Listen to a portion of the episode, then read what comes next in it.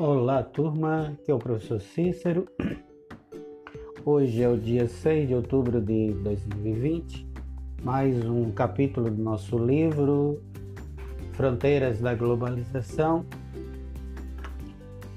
é, da professora Lúcia Maria Alves de Almeida, da editora Ática. Abram aí vossos livros na página 251 e nós iremos trabalhar esse tema de hoje até a página 259. O tema de hoje é Europa, o continente dos blocos econômicos. Como foi, vocês viram com o professor Tito, História, logo após a Segunda Guerra Mundial, os europeus puseram em prática um velho sonho um sonho de um continente unido, unificado. Né? Um trabalho que não foi uma realização que não foi do dia para a noite, foi fruto de muitos acordos, de muitos tratados, de muitas reuniões diplomáticas, vendo os interesses. É claro que os interesses das nações mais ricas sobrepôs, sobrepôs é, subjugou os interesses das nações é, menos importantes economicamente falando do continente europeu. Nações como Portugal, Espanha, Albânia, Grécia é, ficaram em segundo plano. Ou seja, quem deram as cartas foi países como Alemanha, Inglaterra, Inglaterra essa que recentemente saiu do bloco, e Itália, França, foram os países que determinaram as normas do jogo. Esse é o capítulo 21, capítulo 21 que nós iremos tratar da União Europeia de Nações. Com sua expansão e o fortalecimento de suas instituições, a União Europeia tornou-se uma potência mundial em termos econômicos, fazendo frente à economia estadunidense, quer dizer, norte-americana ou americana, como muitos falam que eu não gosto de usar esse termo.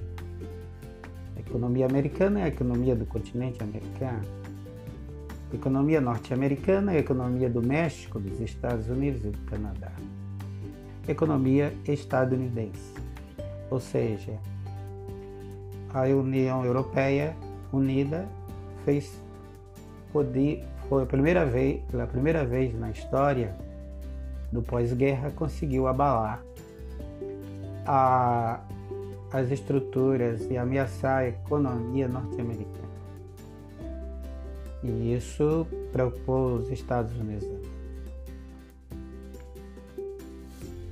Que tratou desse mundo neoliberal e globalizado e também de formar os seus blocos.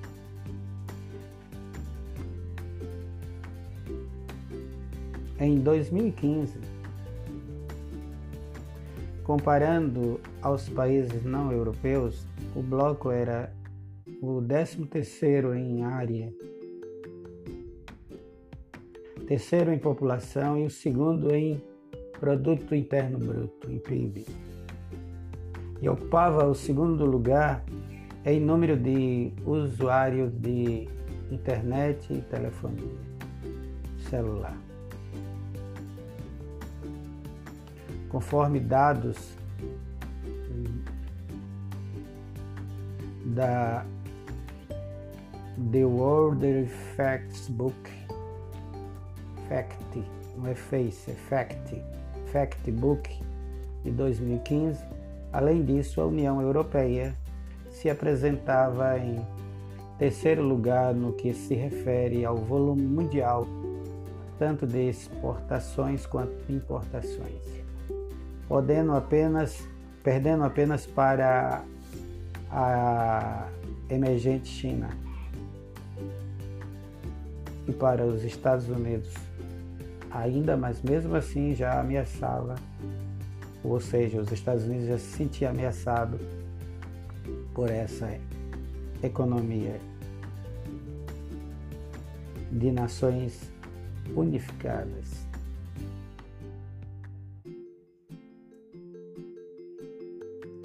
Segundo a OMS, Organização Mundial do Comércio, a Europa é unida é o terceiro maior mercado do mundo.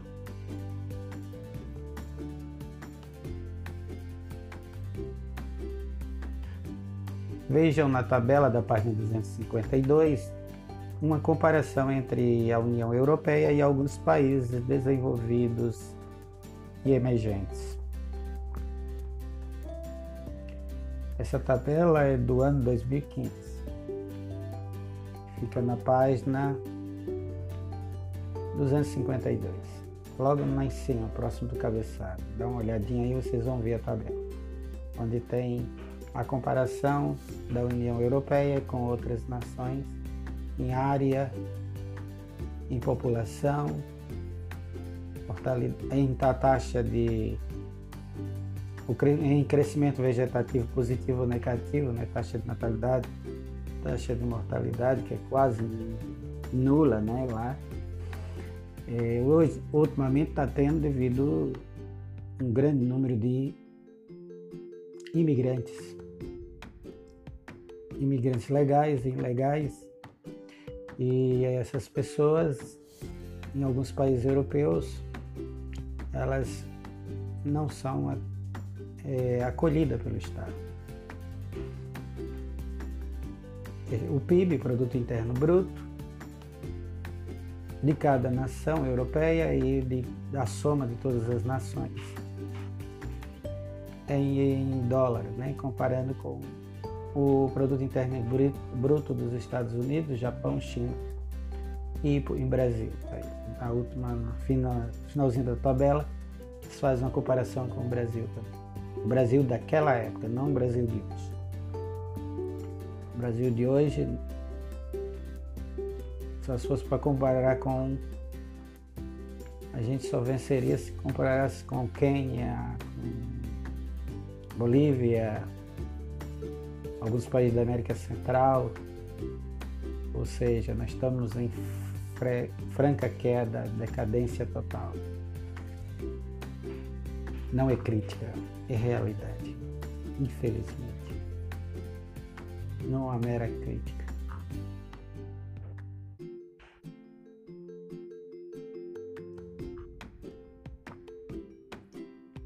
O caminho da integração europeia. A União Europeia, a IUI, UE, né, em português, União Econômica e Política das Nações Europeias, em 2015 reunia 28 países do continente. E a representante de seus associados em conferências internacionais destinadas a discutir problemas de âmbito mundial, como por exemplo aquecimento global, a questão do, do uso dos recursos naturais de forma racional, o chamado eco consciência ou consciência é, ecológica começou-se já a desenvolver na Europa desde o início. A questão da mudança, grupos europeus começaram a se preocupar com a questão da troca da energia não limpa pela energia limpa e renovável. E a questão também da segurança alimentar não só na Europa, mas no mundo. Porque é o seguinte, não é que uma nação, um grupo de nação tenha que se preocupar apenas com o seu mundo, com o seu umbigo. Porque se os pobres do mundo ficarem cada vez mais pobres, cada vez mais explorados, eles não irão dormir. Como disse um certo sábio, o mundo é dividido. Um certo sábio uruguaio chamado Galeano, ele falou certa vez que o mundo é dividido em dois grupos. Existem os que não dormem porque passa fome e existem os que não dormem com medo dos que passam fome.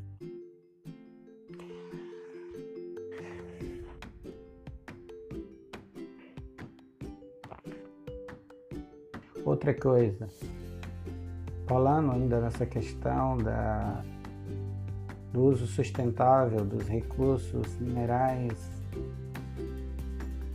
naturais como um todo, da flora, da fauna, do solo, do uso do solo de forma racional, a, ecorracionalidade do, da exploração da, dos recursos naturais, hídricos, etc., é,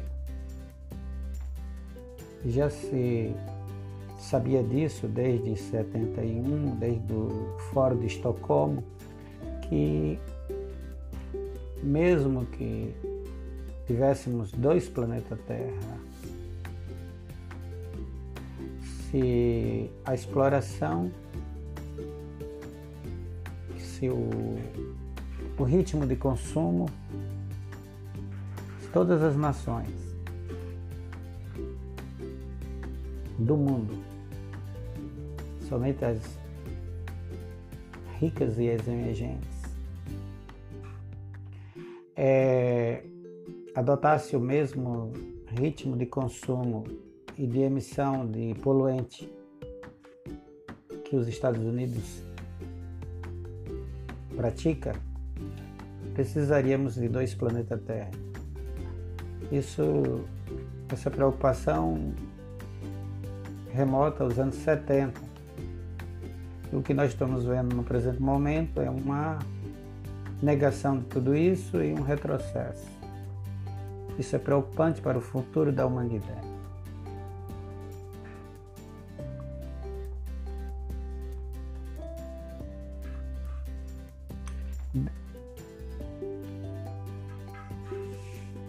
A criação do mercado como europeu em 1957 teve como precedente a formação de uma associação de duas associações econômicas europeias. Em 1948, a Benelux e a OSCE,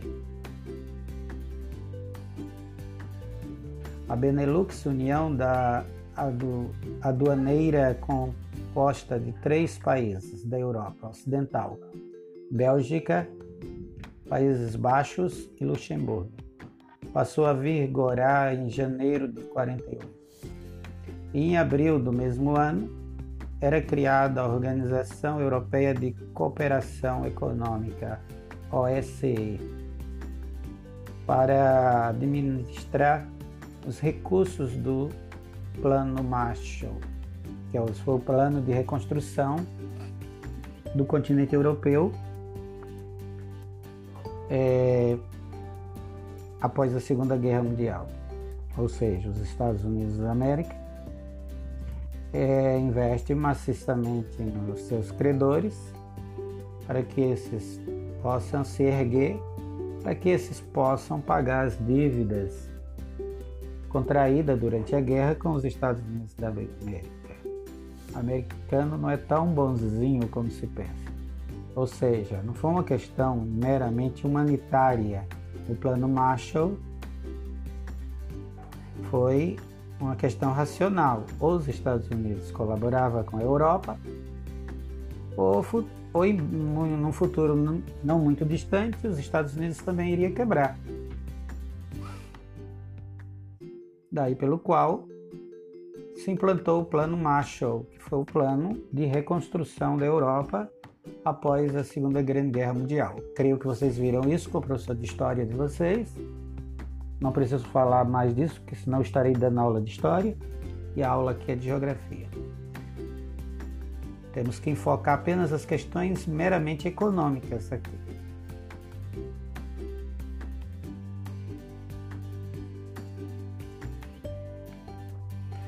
Também se desenvolveu o PAC, que não é o programa da Dilma daqui do Brasil, Política Agrícola Comum.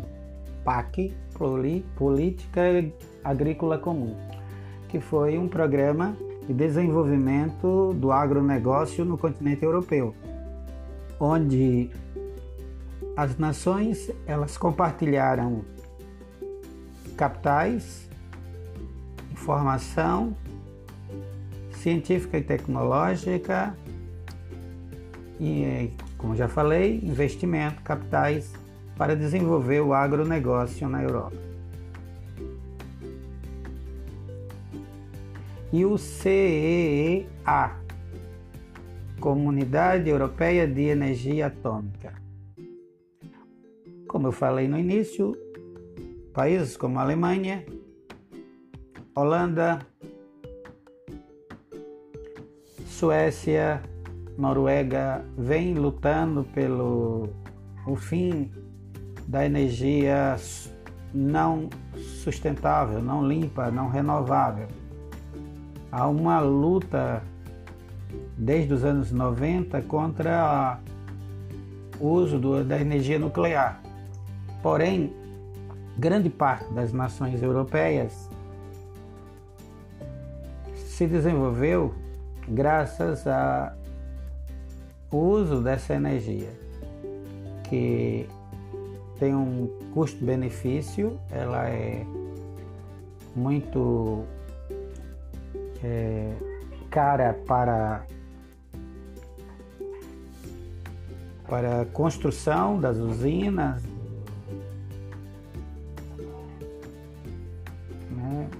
para a pesquisa da fusão nuclear, essa questão toda, tudo isso, quando, mesmo não sendo para uso militar, para fins pacífico e civil, ela é muito, é uma energia cara para, para esse construir a infraestrutura. Mas depois há um custo-benefício, se torna uma energia barata. Mas, mas tem suas controvérsias devido de deixar resíduos, lixo atômico. E por isso hoje países como Alemanha, Holanda, Suécia e até mesmo grupos é, na Itália, na França, apesar de da França ser um dos países que mais usa energia nuclear, depois da Alemanha, há um, um movimento constante contra o uso da energia atômica, da energia nuclear. Né? E países como a Alemanha e a Holanda são, saíram na frente e estão substituindo suas usinas atômicas por energia limpa, por parque de, de captação de energia eólica e de energia solar.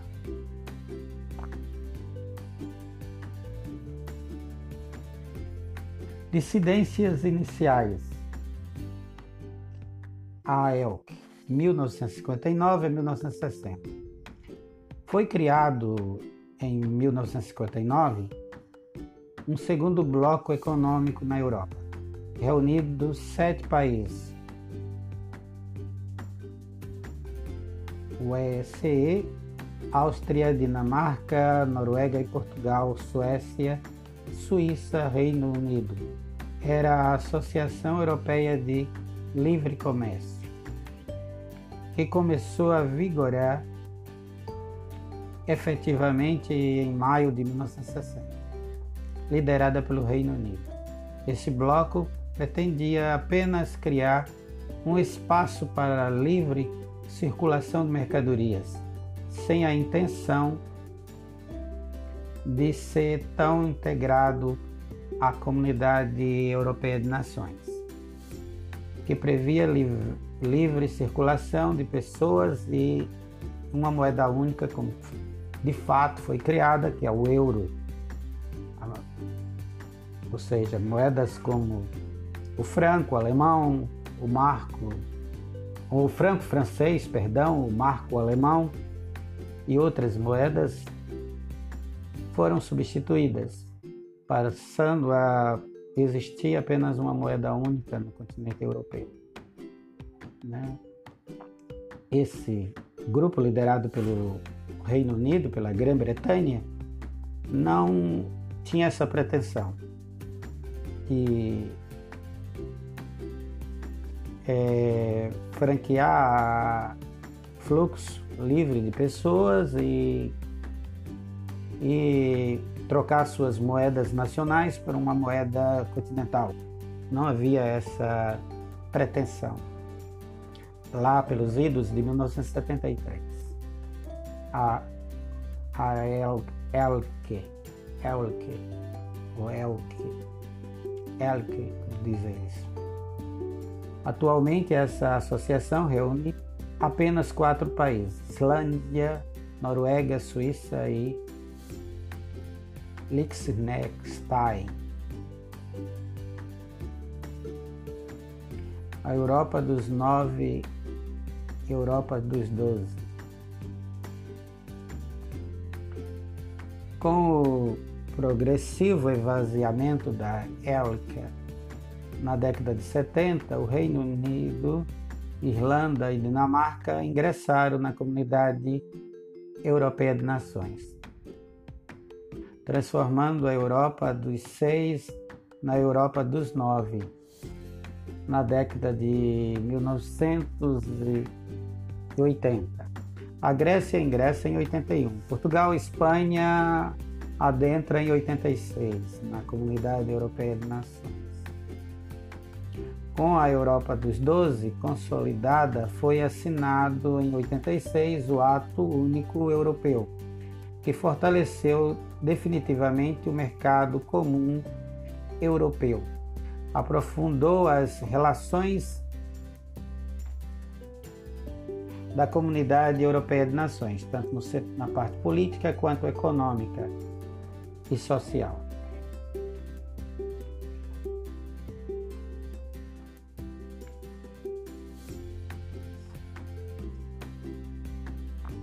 Tratado de Maastricht e a União Europeia. Em fevereiro de 92, chefes de Estado e de governo da Europa, dos 12, firmaram na cidade holandesa de Maastricht o tratado que criou a União Europeia. O Tratado de Maastricht, Maastricht previa a integração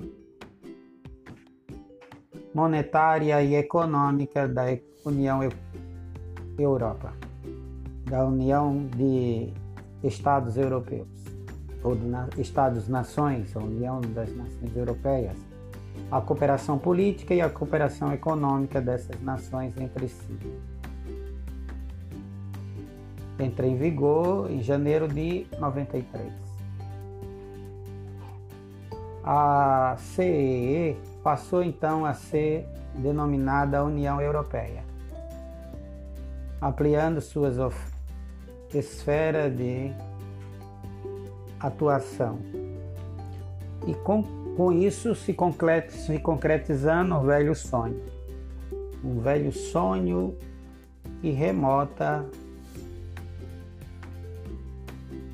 é, tempos memoráveis há muito tempo que na Europa havia um sonho entre muitos visionários europeus de formar uma grande uma união de nações. Assim como Bolivar Simão Bolivar, que não tem nada a ver com socialismo, tem nada a ver com, com comunismo, com alguns idiotas, imbecis nesse país nosso, busca atribuir ao, é, o grande Simão Bolivar é, sonhou também com a união de nações sul-americanas, hispânico-americanas. Talvez, creio eu, que no seu afã, no seu sonho, ele foi utópico, sonhador. E creio também que ele não incluiu o Brasil, ou seja, o corpo estranho no continente. Nós somos os, os únicos, o único povo no continente sul-americano que falamos a língua portuguesa, que fomos, que temos uma, temos uma a base da nossa cultura é lusa, é lusitana, não hispânica. Quando Bolivar sonhou com a grande La Pátria Grande, a grande união de nações, creio que ele não incluiu o Brasil naquela época.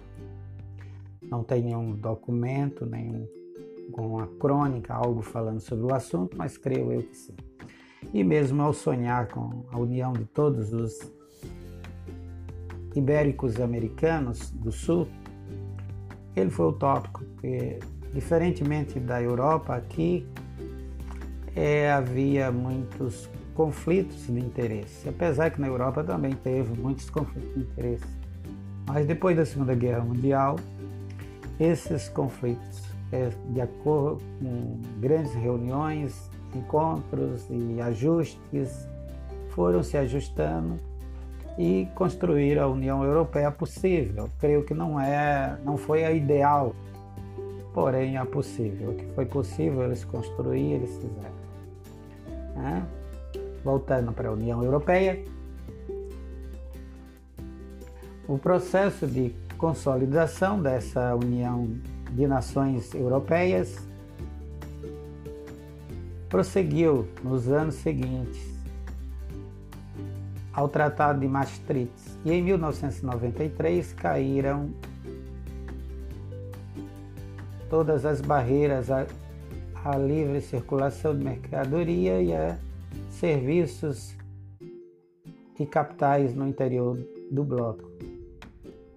A livre circulação de pessoas ocorreria dois anos depois, em 95.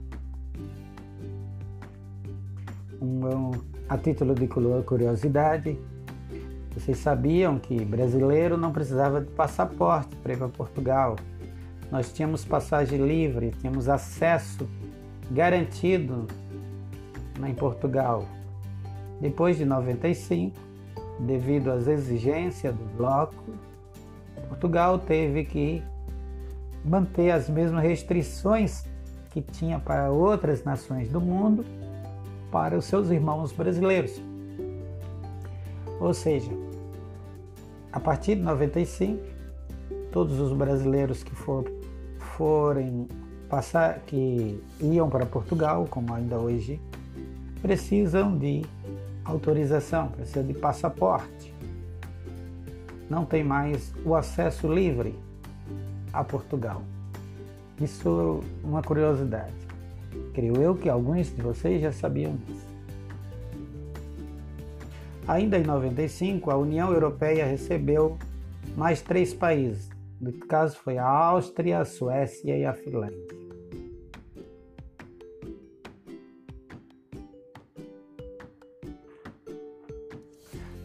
No primeiro momento, aderiram ao euro 11 países, quer dizer, aderiram à criação da moeda única.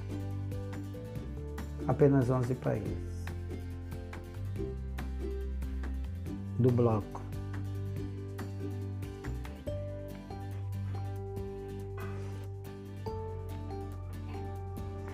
exigiam para a doação da moeda um,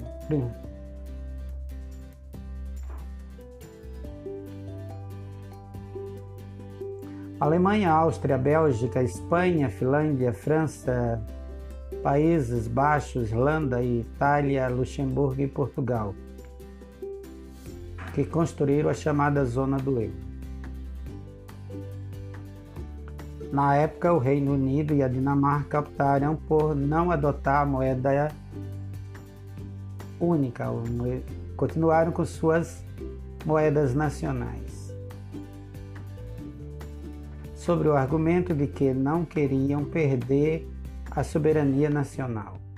A Grécia não pôde aderir por não poder cumprir as condições exigidas pela União Europeia.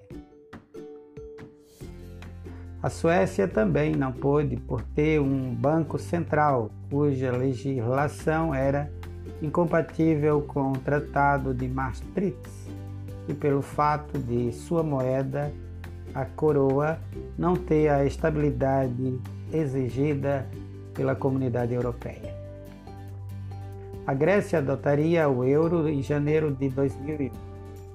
A Eslovênia em 2007, Chipre e Malta em 2008, Eslováquia em 2009, Estônia em 2011, Letônia em 2014 e Lituânia em 2015. Alguns países europeus que utilizaram o euro como moeda, embora não façam parte da União Europeia, é o caso de Mônaco, o Vaticano, São Marino e Andorra, com acordo formal. Montenegro e Kosovo, sem acordo formal.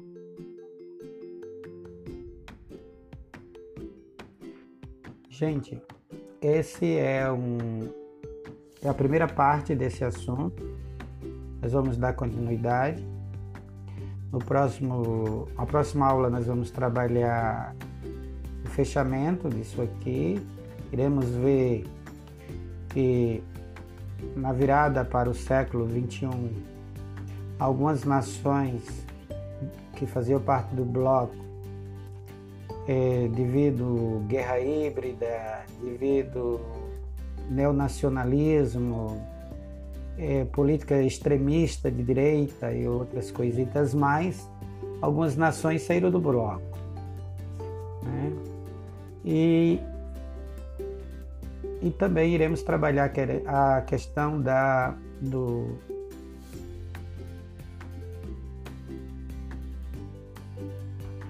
no, no próximo capítulo também vamos trabalhar também a criação.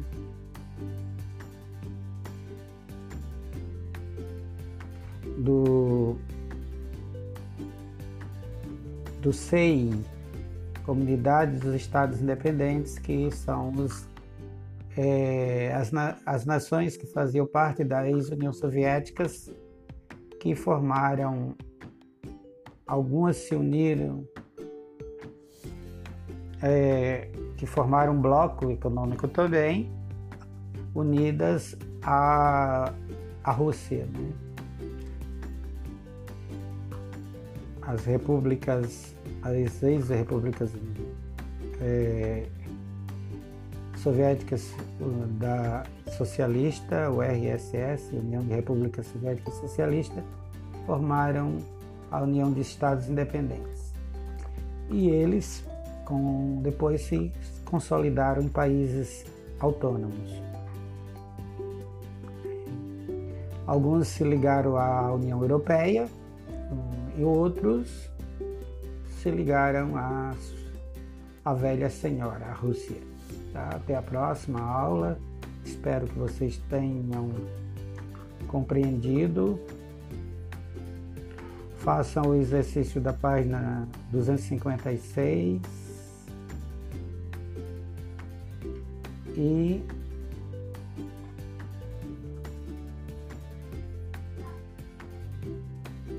da 260. E até a próxima aula.